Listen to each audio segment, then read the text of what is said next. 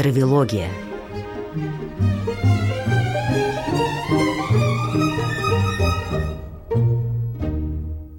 Добрый день, утро, вечер, в зависимости от того, когда вы нас слушаете на радио «Фонтанный дом». И мы запускаем цикл программ под названием «Травилогия». Мы — это я, Наталья Костицына, в прошлом радиожурналист. И прежде чем, уважаемый Дима, ты скажешь «здравствуйте», я все же позволю представить слушателям тебя. Наш цикл будет называться «Травилогия». Ну, со словом «логос» всем все понятно слово. То есть такое слово от Травина, травилогия.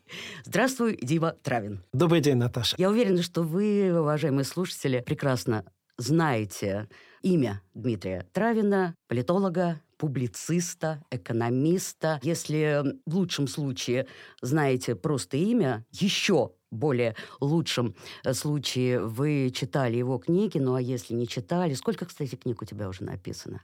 На Ну, примерно 15. Хотя считать очень сложно. Я всегда относительно моих книг самый сложный вопрос, сколько я их написал. Потому что книги бывают толстые и тонкие. Считать ли брошюрку за книгу, а считать ли двухтомник за одну книгу или две книги. У меня есть и брошюрки, и двухтомники. Но обычно коллеги советуют так. Поставишь книгу на э, стол на попа, если падает, это не книга. Подожди, что значит поставить на попа? Ну, вот, вот так вот поставишь, да. Вот, то есть, если... То есть, не, не класть на стол, а поставить, чтобы она стояла. Вертикально. О, вертикально, да-да-да. Вот слово потерял. Если упала, это книга не считается, это брошюра.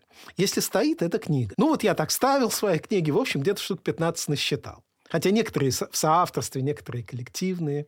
Вот, ну, в общем, довольно много, да. А последнее? Последнее у меня называется «Как государство богатеет. Путеводитель по исторической социологии». Я вот сейчас только сообразил, что это немножко перекликается с тем, о чем мы сейчас говорим. мы подводим сейчас к нашей э, теме. Но тот путеводитель – это путеводитель не по городам, не по путешествиям.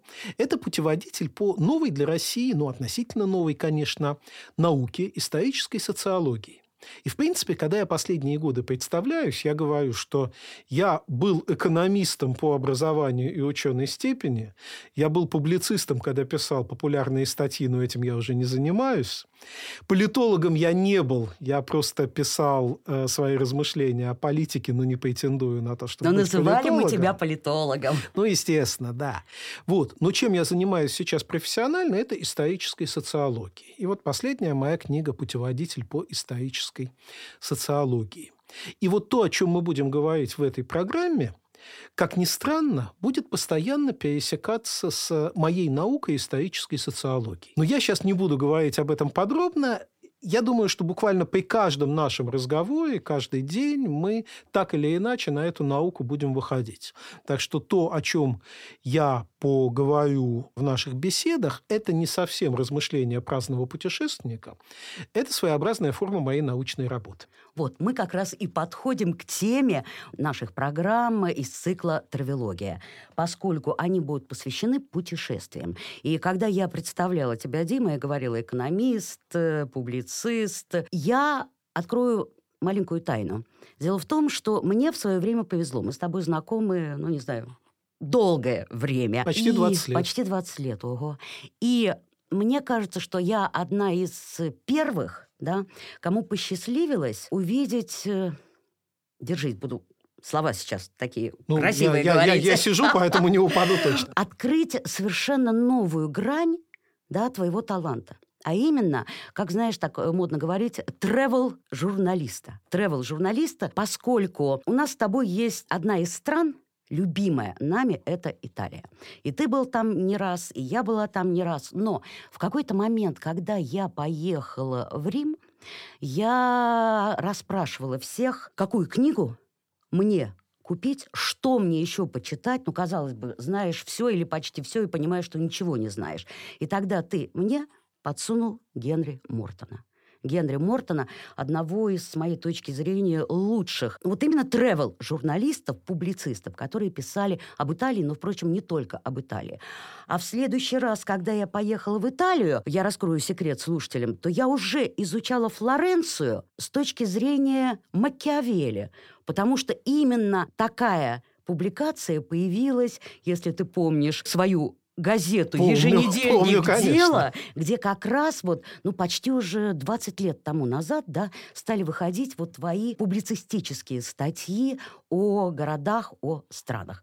Так что, ну, думаю, какая-то историческая справедливость. Вот на волнах фонтанного дома мы как раз и начнем вот эту вот тревел-журналистику, тревел-публицистику, где главным рассказчиком, естественно, будешь ты. Да, мне очень хотелось на эту тему поговорить. Ну вот ты сейчас рассказала о том, как э, ты вошла в, в эти путешествия, в эту тему. Наверное, пару слов надо и мне об этом сказать. Дело ведь не только в том, что я очень полюбил Италию, а я очень люблю Италию, люблю Германию. В Италии я был около 20 раз. Ну, пока можно было ездить. Сейчас, конечно, все уже стало сложнее. В Германии несколько меньше, но тоже примерно столько же был. И это было связано с моей научной работой. В какой-то момент я осознал, что если мы хотим понять историю развития общества, ну, допустим, почему мир стал вот таким, каким он стал? Почему когда-то он был ренессансным, когда-то барочным, вот сейчас он стал другим? Мы должны смотреть не только на какие-то археологические факты, архивные документы или другие источники, которые привлекают историки. Мы должны смотреть и на развитие искусства. Причем не глазами искусствоведа, а глазами, ну вот я еще раз сейчас употреблю этот термин, он для нас очень важен, исторического социолога. Здесь смысл в следующем. Искусствовед смотрит, как мастер создал композицию, какую цветовую гамму он использовал. Он рассказывает именно о том, как создается искусство. А меня интересовало то, как в том или ином произведении искусства, во фреске, картине, статуе, общей архитектурной картине города отражается та или иная эпоха. Скажем, это очень чувствуется в Риме. Может быть, даже сегодня мы начнем об этом говорить. И вот с этих позиций я постоянно старался смотреть на искусство. То есть для меня эти поездки были сбором материала. И так вот, собственно, накопился материал на множество статей, на те радиобеседы, которые мы сегодня с тобой начинаем, и многое использовано в моих книгах и будет еще использовано в дальнейшем. Ну что, тогда отправляемся в Рим? Да. Хотя, ты знаешь, начали. вот я не раз слышала, как многие говорят, что после Рима все вторично. Что с Рима нельзя начинать познание той же самой Италии. После Рима все вторично. Нет, нет, это неверно. Это неверно по разным причинам. Ну, во-первых, если мы хотим подойти к искусству с позиции исторической социологии, то Рим – это прежде всего город барокко. То есть, конечно, Рим – это и античность. Да, вот но... у меня сразу вопрос. Э, у нас ассоциируется Рим прежде всего с античностью, с тем же самым форумом, куда все мы стремимся в первый же день, как только приезжаем. Но дело в том, если мы приезжаем в Рим для того, чтобы изучить античность, Здесь возникают у человека серьезные проблемы. Я честно признаюсь, что я их для себя так и не преодолел за все мои поездки в Рим. Ведь важно не просто постоять у той или иной руины, там, внутри Колизея или где-нибудь у форума Трояна. Важно почувствовать, почувствовать дух эпохи. Это очень сложно передать словами – это... Здесь нужно, вероятно, все-таки владеть таким неким, ну, очень богатым воображением, да, чтобы представлять, какие статуи угу. были на постаментах, как одна арка соединялась со зданием рядом стоявшим. Вот, Наташа, вот точно. Ты как раз сейчас сказала о самом главном. Чтобы представить себе разрушенный за многие века город, который в какой-то момент превратили в каменоломню. Там ведь просто брали камни из античных построек для того, чтобы построить новые здания в средние века. Там не само даже разрушалось, а целенаправленно люди разрушали старые здания, чтобы иметь камни для строительства. Вот для того, чтобы представить себе, как этот город жил когда-нибудь во времена Юлия Цезаря, надо иметь очень богатое воображение и очень большие знания античности – надо мысленно откинуть все, что было построено позже, и представить себе, как ты идешь по этим античным площадям, улочкам, закоулочкам. Как переговариваются, как переговариваются люди, люди в тогах да. стоящие. То есть надо для нормального восприятия города одно из двух условий либо чтобы он был мало разрушен, и простой человек мог в него попасть и увидеть, как все было, но таких городов не осталось вообще. Разрушено все, любой античный город так или иначе разрушен. Либо надо иметь очень богатое воображение и богатые знания для того, чтобы все это себе представить. В противном случае ты придешь, посмотришь, сфотографируешь, можешь привезти сотню фотографий, отметишься, да, привезешь сотню фотографий, но ты не почувствуешь города. Так вот, к чему я все это говорю? Во имя вы можете проникнуться духом барокко. Это я вам гарантирую, если, конечно, вы это захотите и достаточно образом подготовитесь. Потому что Рим – это великий город барокко, лучший город барокко в мире. Причем Второго такого нет. есть во многих европейских странах, не только в европейских. Но римская барокко не похожа ни на что – оно, во-первых, совершенно особое, во-вторых, его очень много, в-третьих, я буду об этом дальше говорить сейчас, чтобы не отвлекаться э, на детали. Именно для Рима, собственно, создавалась эта барокко по определенным историко-политическим причинам, не искусствоведческим, именно политическим. А в другие города барокко уже затем распространялась из Рима. Вот. Но перед барокко ведь были еще средневековье.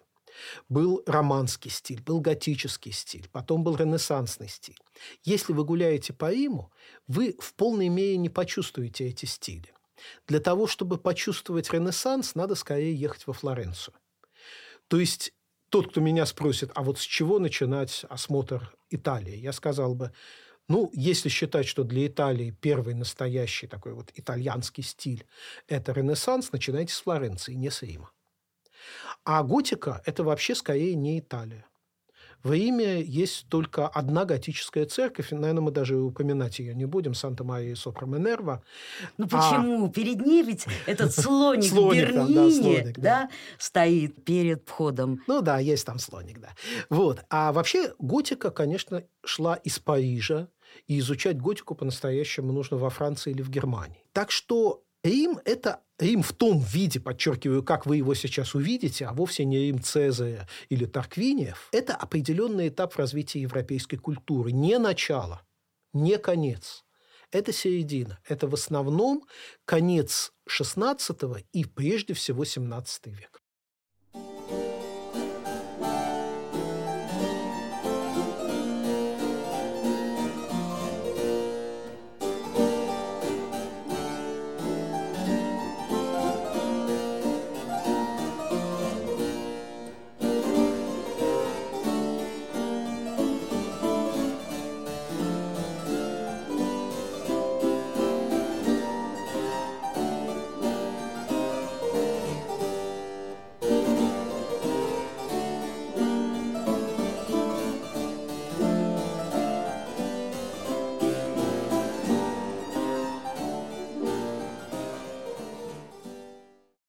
век. можешь назвать какие-то вот, ну, самые главные постройки барокко, римского барокко, мимо которых нельзя пройти?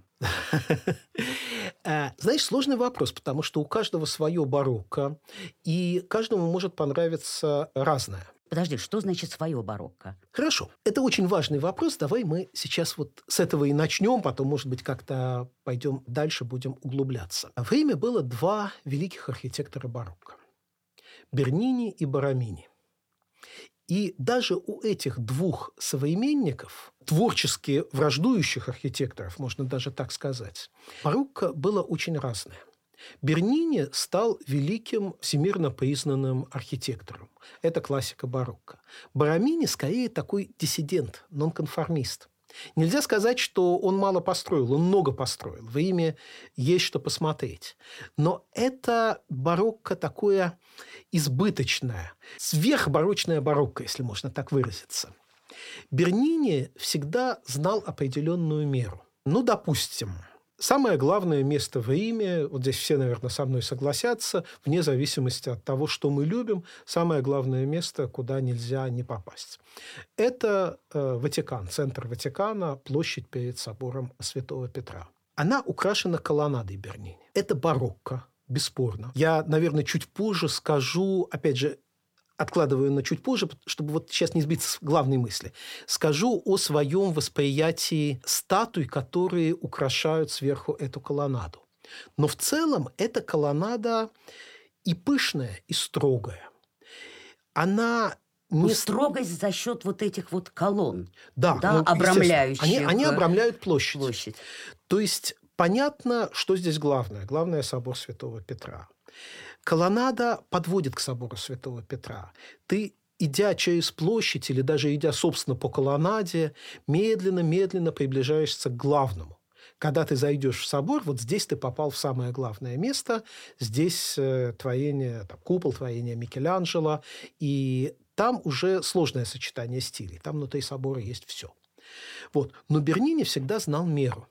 Наверное, поэтому он э, был очень успешным архитектором. Барамини – нонконформист. Ну вот, скажем, есть маленькая церковка, Сан-Карло. Иногда, я, насколько я знаю, римляне ее называют там Сан-Карлита, как-то она такая маленькая, нежная, незаметная. Она находится на перекрестке двух улиц. И на этом перекрестке находится четыре фонтана, поэтому так вот и называют Сан-Карло у четырех фонтанов. Ее построил Барамини, чтобы не забыть, самое это главное.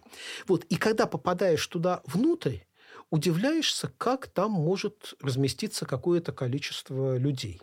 В этом смысле она скорее, только в этом смысле, она скорее похожа на наши новгородские и псковские маленькие церквушки, которые строились буквально для одного квартала куда не могло набиться много людей. Для вот зашло своих. там... До своих, да. Зашло там 20 человек, уже все, уже дальше не поместится. В Риме таких церквей почти нету. Все гораздо более вместительны. Даже снаружи смотришь, а потом, когда заходишь, там нету ни одной прямой линии. Она вся играет, она вся извивается, она вся порождение какой-то невероятной фантазии архитектора Барамини. Что-то перетекает одно в другое. Да, да, да, да, да. Это центр. Хотя она стоит не на какой-то площади, хотя она не является композиционным центром ансамбля. Барамини ее построил там, ну, где, где, где, дали, где дали площадку, там построил. Вот. И там нельзя создать какой-то композиционный центр. Но она настолько индивидуальна и настолько привлекает внимание, настолько необычно, настолько вы в других городах мира не увидите чего-то подобного, что вот видно, это индивидуальный стиль архитектора. Я правильно понимаю, что вот эта извилистость, да, вот это вот перетекание из одного в другое, это и есть э, вот то самое барокко, которое, если почувствовать, то можно почувствовать Рим. Да, с моей точки зрения, это одна из важнейших черт барокко. Чуть позже я буду говорить о другой, такой внутренней и духовной черте барокко, которая, с моей точки зрения, может быть еще важнее. Но чисто внешне, вот то, что сразу увидит человек, когда окажется перед памятником настоящего барокко, это извилистость, игривость, перетекание разных частей одну в другую. Это, это движение. Ренессанс был статичен. И когда мы дойдем в наших беседах до Флоренции, я постараюсь подробнее рассказать, почему вот эта статичность Ренессанса была очень важна для флорентийской культуры 15-16 веков, почему она возникла не случайно и отражала многие черты духовной, культурной, политической жизни Флоренции. А барокко, которое пришло на смену ренессансной культуре, оно именно игриво, там все неровно, все перетекает одно в другое. И вот возвращаясь к ключевым памятникам барокко, вот хотите увидеть абсолютно индивидуальный стиль, это Барамини. Найдите обязательно этого Сан-Карло. Хотя его не так легко найти. Ну, улица четырех фонтанов, Я собственно, вспомнила. да. Я вспомнила Да, да, да, да. угловая. Угловая, такая, да, да, да, да, да, Ага. да. Улица четырех фонтанов. На площади Навона, пьяца Навона, есть церковь, построенная Барамини, и огромная церковь. И когда даже ее надо лучше именно изнутри смотреть. Снаружи она тоже очень необычная, но когда находишься внутри, я из нее просто выйти не могу. Она вся Это игривая. какая? Э, Сан-Аньезе. А, Святая Агнеса. Агнеса, да. Она вся переливается. В ней чувствуется какой-то совершенно особый дух этой барочной роскоши, барочной красоты. Э, Я представляю себе, как человек, который жил в Риме XVII века, в общем городе нищ, ну вот обычный, обычный человек, не богатый, не кардинал, не римский папа, живущий в нищете, живущий в очень скромной лачуге, выходит из своего дома, проходит там 10-15 минут, попадает вот в эту роскошную церковь в Барамине и смотрит на эти переливающиеся интерьеры, у него, наверное, возникает ощущение, что он на время мессы попадает в рай – он, он начинает понимать, как будет прекрасно, когда он умрет, попадет в рай, но только надо не грешить, естественно. Ну, а если грешишь, то каяться. Вот, церковь показывает человеку, какой прекрасный может быть тот мир, но показывает на некоторое время, пока он зашел на мессу. Э, можно одно замечание? Да, да, да. Вот ты сейчас рассказываешь про площадь Навона, а я вдруг вспоминаю, ну, я э, много раз была в Риме, да, и люблю видеть Рим и ходить по Риму утром и днем и вечером. Он разный. Так вот, могу предположить, да, что единственная площадь в Риме, площадь Навоны, она заполнена и утром, и днем, и ночью. То есть все площади пустеют, улицы пустеют, а она живет. Живет вот именно какой-то своей жизнью. Да, да, у меня тоже создалось такое впечатление. Я там тоже бывал в самое разное время суток. И вот этот момент, мне кажется, особо важен для восприятия искусства барокко, особенно в подаче Барамини. Как стиль жизни? А... Подхода к жизни. Да, да, да. Вот как бы это сказать? Я сейчас скажу, наверное, очень индивидуальную вещь. Э, возможно, ты не согласишься, возможно, многие наши слушатели со мной не согласятся, причем не согласятся принципиально, и это нормально, не обязательно со мной соглашаться. Мне кажется, что когда мы пересекаем дверь этого храма, мы переходим из мира мирской суеты в мир вечный и прекрасный. Вроде движения и там, и там – но на площади люди суетятся, фотографируются, э, лезут в фонтан. Иногда возникает какая-то стычка, может быть. Жрут чего-то, купленное тут же в каком-то... Фонтан, кстати, да, Бернини. Да, да, фонтан Бернини. Это тоже, кстати, противостояние двух архитекторов. Вот. А ты пересекаешь дверь, и там вроде тоже сплошное движение. Но движение не суетливых людей. Люди замерли, люди сели – Люди смотрят на эту красоту, а если идет служба, то слушают э, мессу. И здесь движение внешнее, движение, которое создает вот эта прекрасная архитектура. И мне кажется, очень важно почувствовать вот это противоречие, противостояние двух миров. Сегодня, когда многие из нас люди неверующие, те, кто верующие в нашей стране, ну, обычно все-таки не католики, а православные или мусульмане, сегодня это несколько сглаживается. Но для человека 17 века это было, на мой взгляд, очень важно. Мирская суета перед стенами храма и божественное движение, божественная красота внутри храма. Можно еще одно отступление? Да, да. Раз уж мы говорим о площади Навона, мы же начали с тобой с античности, и мне кажется, что вот благодаря уже упомянутому Мортону, которого посоветовал ты мне, его рассказы об Италии, вот именно находясь на площади Навоны, я ощутила вот этот вот стык веков. Ведь там же под этой площадью, да, вытянутой, находился когда-то стадион, угу. под который вот, ну, культурный слой, понятно, уже за много веков э, поднялся. Там на колесницах носились соответственно, люди. Да, да, да. да. И вот у меня всегда какое-то ощущение вот такого стыка, что вот, вот под нами там вот это была античность. А вот здесь вот уже другой мир, к которому ты прикасаешься сейчас Слушай, уже вот, в 20 вот как интересно. А, а у меня ничего подобного нет. Вот насколько индивидуальное и разное может быть восприятие во имя. Я тебе говорю, что мне очень трудно вообразить... Вот-вот-вот. Мне очень трудно вообразить античность. Я, когда гуляю по Риму, я мысленно, наоборот, античность все время убираю и оставляю дух той эпохи, пытаюсь навоображать себе как-то дух той эпохи, которую мне легче понять, которую я изучаю. А изучаю я вот где-то со средних веков э, до современности. И на Пьяцца Навона у меня именно прежде всего контраст людской суеты старого города и божественного интерьера храма, построенного Барамини. А что там внизу, вот совершенно в мою голову не приходит. Барочные церкви. Ну, четыре главных, можно сказать, да, барочных храма в Риме. Это ну, вот, э, Святой да. Петр, соответственно. Ну, я бы так сказал, смотри. Значит, в Риме есть четыре основных храма. Больших, э, я бы так сказала. Даже да? не, небольших. Это четыре ключевых католических храма мира, вот скажем так. Рим – центр католического мира, и в нем есть четыре главных храма в некой внутренней католической иерархии. Сан-Пьетро, Санта-Мария-Маджоре, Сан-Джованни-ин-Латерано.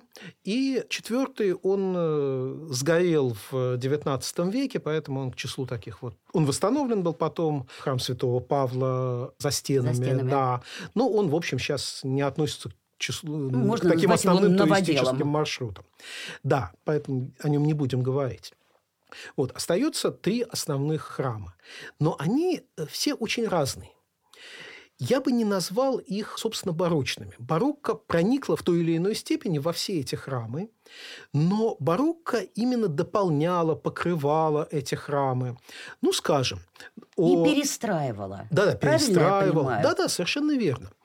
Это ведь э, храмы очень старые за исключением самого главного храма Святого Петра, где старая базилика была вообще снесена, и на его место Браманте, а потом Микеланджело, а потом с колоннадой Бернини, то есть там много было архитекторов, потом уже строили нечто новое.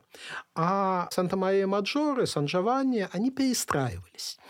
И очень интересно в этом плане зайти, скажем, в Санта-Мария-Маджоре, причем это очень удобный для изучения храм.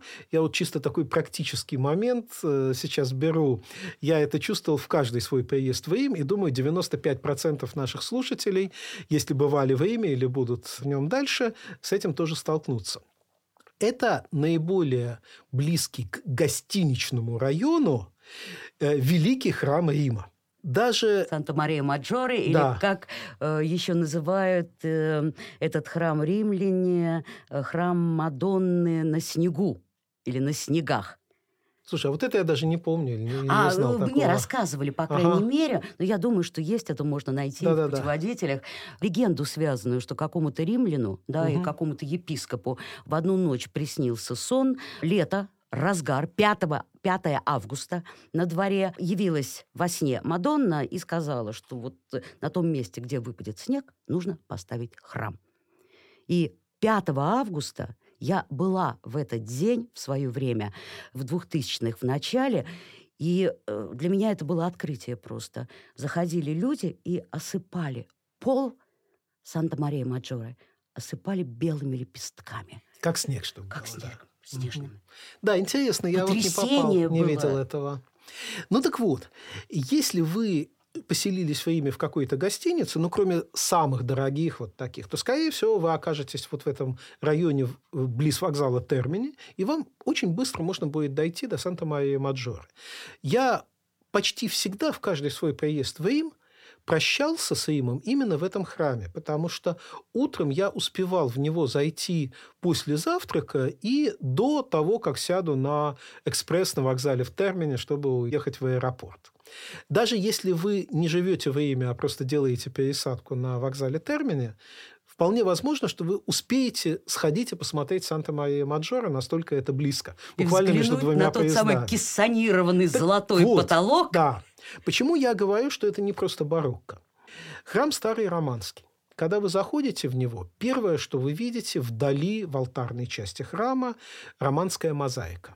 И сначала создается впечатление, что это очень что-то древнее такое. Но когда вы начинаете осматривать Санта-Мария-Маджоро, вы видите там сочетание разных стилей, причем, на мой взгляд, очень удачное. Потолок ренессансный, кессонированный, то есть очень такой скромный, сдержанный, без помпезности. А по правую и левую руку две потрясающих барочных капеллы, построенные, естественно, через много-много лет после того, как этот храм появился на свет. Значит, они называются Систина и Паулина в честь папы Сикста и папы Павла. И это два ну, потрясающих примера барокко. Это барокко в полном смысле слова. Пышное, яркое, хорошо украшенное.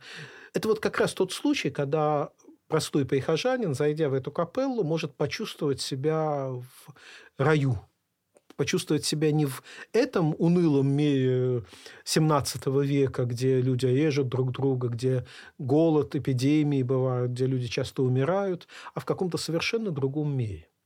Вот Санта-Мария-Маджора перестроена таким образом, и Сан-Джованни-ин-Латерано тоже перестроена похожим образом. Там есть следы и первоначального храма, как он создавался в давние времена, и барокко. Чисто барочные статуи. храм, вот это как раз перестройка, да, экономия тех времен, если можно так сказать, и такой строительный бум тех времен. Ведь они перестроены из базилик, а базилики, да, да, они да. же по форме удлиненные. Да, да, да, да. Да, почему вот много, большие вот эти храмы, да, э, барочные, они удлинены. Да, романская базилика – это, собственно говоря, первоначально такой большой сарай. Когда это все создавалось, христиане были еще не такими богатыми людьми, чтобы сильно украшать. Ну, даже главное не это, характер религии был другой. Там вот подобный вопрос украшательства по ряду причин даже и не вставал. И люди просто собирались на богослужение. Не стояла задача как-то вот создать рай на земле именно в этом месте. А сегодня, когда мы заходим в барочный храм, это в большинстве случаев перестроенная, ну не в большинстве, но во многих случаях перестроенная базилика, и мы видим роскошное барочное убранство вот как бы на, на этом э, старом сарае. И ты не чувствуешь, что это сарай, ты чувствуешь, что это прекрасный храм.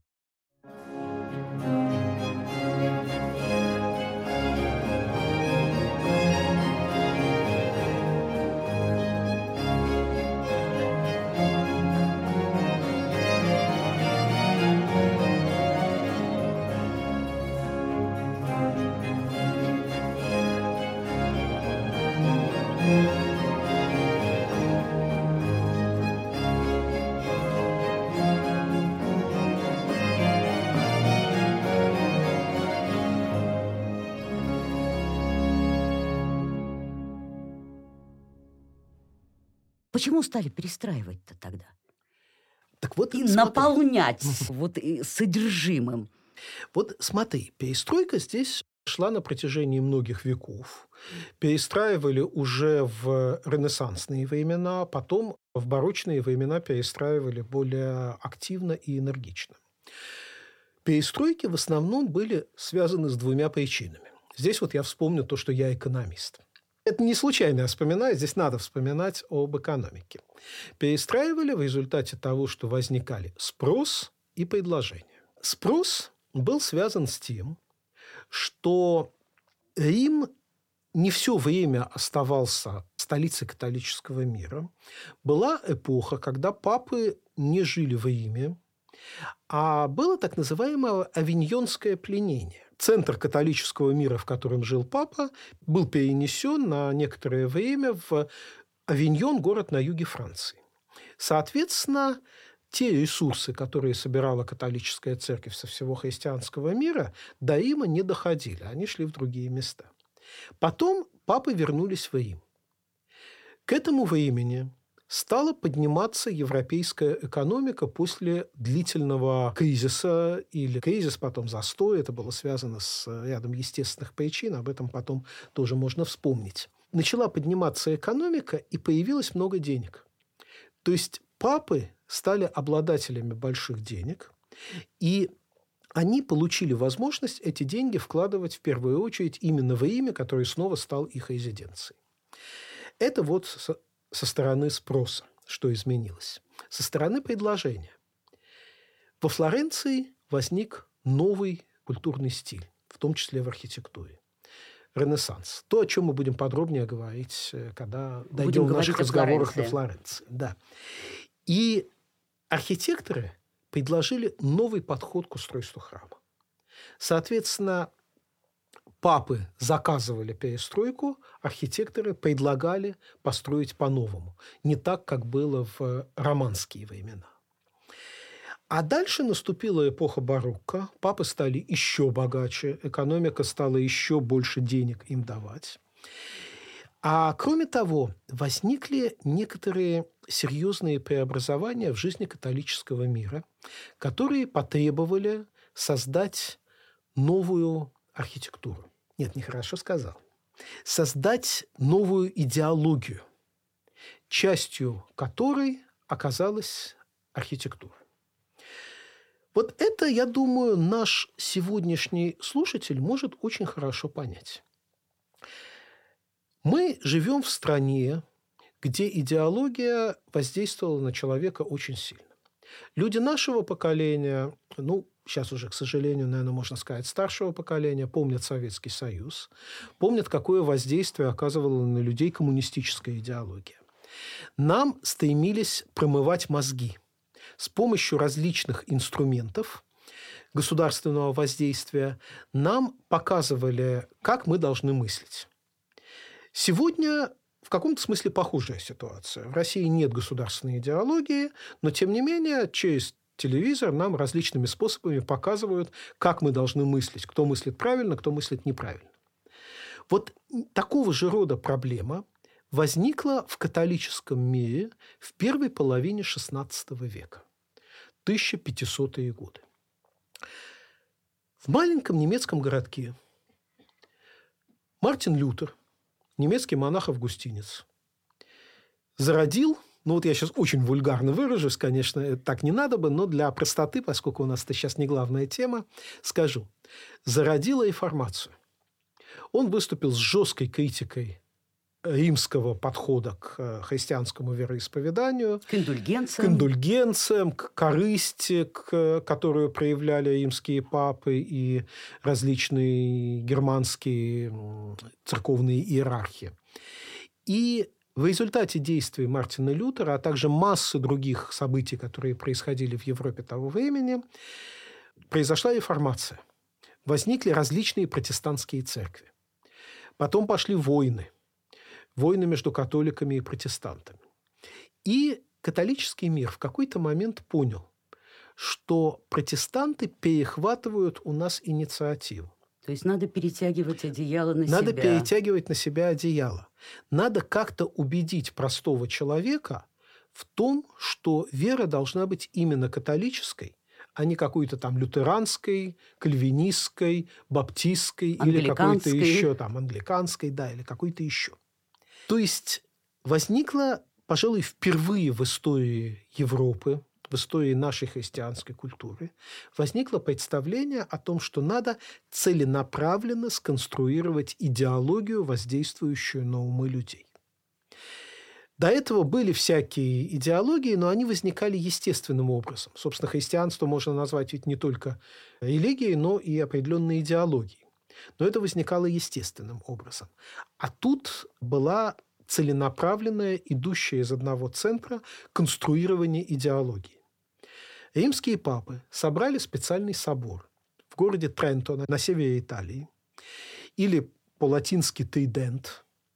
И этот собор так и получил название – Тридентский собор подчеркиваю, может, кто-то сейчас запутается, собор не в смысле архитектурного сооружения. Там, Собрание. Да, там в Тренто есть старинный, романский, кстати, потрясающий по красоте собор. А собор именно в смысле собрания церковных иерархов, которые съехались туда, на север Италии. В этом, кстати, была особая задумка, почему на севере Италии, потому что надо было в первую очередь договариваться с мятежными немцами. И надо было собрать собор, желательно где-то на границе. То есть в Италии, но с другой стороны, почти на границе с германскими землями, чтобы туда приехало побольше германских и церковных иерархов. И вот там много чего постановили, естественно, но применительно к теме, о которой мы сейчас да. говорим, идеи контрреформации, которые выходят из этого собора, предполагали, что католические иерархи должны уделять огромное внимание тому, как строится искусство, религиозное искусство, как строятся соборы, большие соборы и маленькие церкви, как художники рисуют свои картины. Раньше все это было либо личное дело художника, но это редко, потому это что... была. Или это пожелание? Ну, как сказать, иногда жесткая цензура, иногда пожелание. Это я думаю, в первую очередь, считать ли это цензурой или пожеланиями, в первую очередь зависело от авторитета мастера и того, насколько церковь понимала его авторитет. Ну, скажем, хорошо исследована биография Рубенса. Это мы сейчас очень сильно из Има уже ушли, но это важно. Рубинс творил в самых разных местах. Рубинс художник. Да, сейчас мы не об архитектуре говорим. Так вот, у Рубинса было в разные времена его э, жизни и деятельности два таких, как бы это сказать, искусствоведа в штатском, как вот недавно выражались в нашей стране. Они присматривали за его творчеством и вели с ним некоторые переговоры о том, вот, что он хочет, собственно, воплотить в своих полотнах, насколько это устраивает церковь. Рубинс был блестящий мастер – очень тонкий политик и даже, я бы сказал, царедвоец, но в переносном смысле здесь. Он не с царями вел переговоры. И очень практичный человек, он же был очень богатым человеком. Он прекрасно зарабатывал. Это, это, это не какой-нибудь там. Еще и на своих учениках зарабатывал. Он, да, он на всем зарабатывал, да, на чем можно. За него. Он, да, он очень хорошо понимал, вот, как, как надо выстраивать свой бизнес от искусства, но при этом это было настоящее искусство. Вот, поэтому здесь, насколько можно судить по биографиям Робинса, были оптимальные договоренности, устраивающие обе стороны. Это не была цензура, давящая на него, не приходил какой-то там темный поп. Так, Рубинс, вот здесь мне ангелочка, так, и чтобы обязательно был в штанах, чтобы вот это вот причинное место не было видно. Нет, ничего подобного, конечно, не было. Это были именно такие высокие переговоры, высокие в искусствоведческом смысле, где обе стороны, насколько я могу понять по имеющимся биографиям Рубинса, достигали договоренностей. А в какой-нибудь маленькой э, церкви где-нибудь на юге Польши, там в Чехии или в Ирландии, вполне возможно, все было и по-другому. Но я об этом не знаю, и об этом, может быть, знают какие-то местные краеведы, которых у нас нету, их не расспросишь. Там вполне возможно цензура могла быть настоящей цензурой. Вот, ах ты, сукин сын, вот рисуй так, так и так, как повелел Триденский собор. Всяко могло быть, естественно. Но в основном, конечно, церковь задавала общее направление, и вот наполнение внутреннее ее вот этой вот красотой, да. Да, роскошными статуями, росписью потолков, стен, капел. То есть это была такая незадача, то есть перед архитекторами да, была, могу предположить, поставлена задача вот в рамках э, контрреформации наполнить церковь вот такой полнотой, красотой, ну, в переводе на современный язык «сделайте красиво». Да. Чтобы это потрясало, чтобы это поражало пришедших туда, чтобы они поняли, что вот э, только католицизму надо следовать в этой жизни. Да, да, совершенно верно. Как пишут некоторые современные историки, очень точно, в ту эпоху, вторая половина XVI и XVII век, в христианском мире столкнулись два мощных оружия – слово и образ. Протестанты предложили слово – они говорили, читайте Библию, читайте Слово Божье, будьте все грамотны, надо обязательно грамоту учить, читайте Слово Божье, и не нужны вам всякие посредники типа корыстных католических попов. Католицизм предложил другое. Слово не обязательно. Приходите в храм, смотрите вот на эту красоту, смотрите на то, каким прекрасным может быть Божий мир, и проникайтесь этим миром не через разум, а через чувства. Вот о чувствах особый разговор, и это надо нам будет подробнее ну, разобрать. И что касается вот именно богатства наполнения, были деньги, и эти деньги направлялись именно на перестройку храмов? Конечно, конечно. Когда я говорю о важности чувств для человека второй половины XVI и XVII веков, это ведь не совсем те чувства, которые у нас. Мы можем посмотреть на черный квадрат Малевича, и проникнуться какими-то высокими чувствами. У Или каждого, не проникнуться. Да. А если человек 17 века посмотрит на черный квадрат, он скажет, что за фигня такая вообще, что-то намалевали тут. Ему нужна была красота в полном смысле этого слова. Роскошно убранный храм, огромные полотна, рисующие красивых, благородных, возвышенных людей, которые на этих полотнах демонстрируют свои чувства. Мраморные статуи, желательно именно мраморные, а не из дешевки какой-нибудь. Мраморные статуи, которые также выражают свои чувства. Можно вот подойти, посмотреть в глаза этому святому и перенестись мысленно в эпоху этого святого, вот как он веровал в Бога. Вот совершенно два разных мира. Протестантский человек за Библией или слушающий проповедь пастора в очень скромно украшенной кирхе. И католический, когда на него просто валится красота со всех сторон.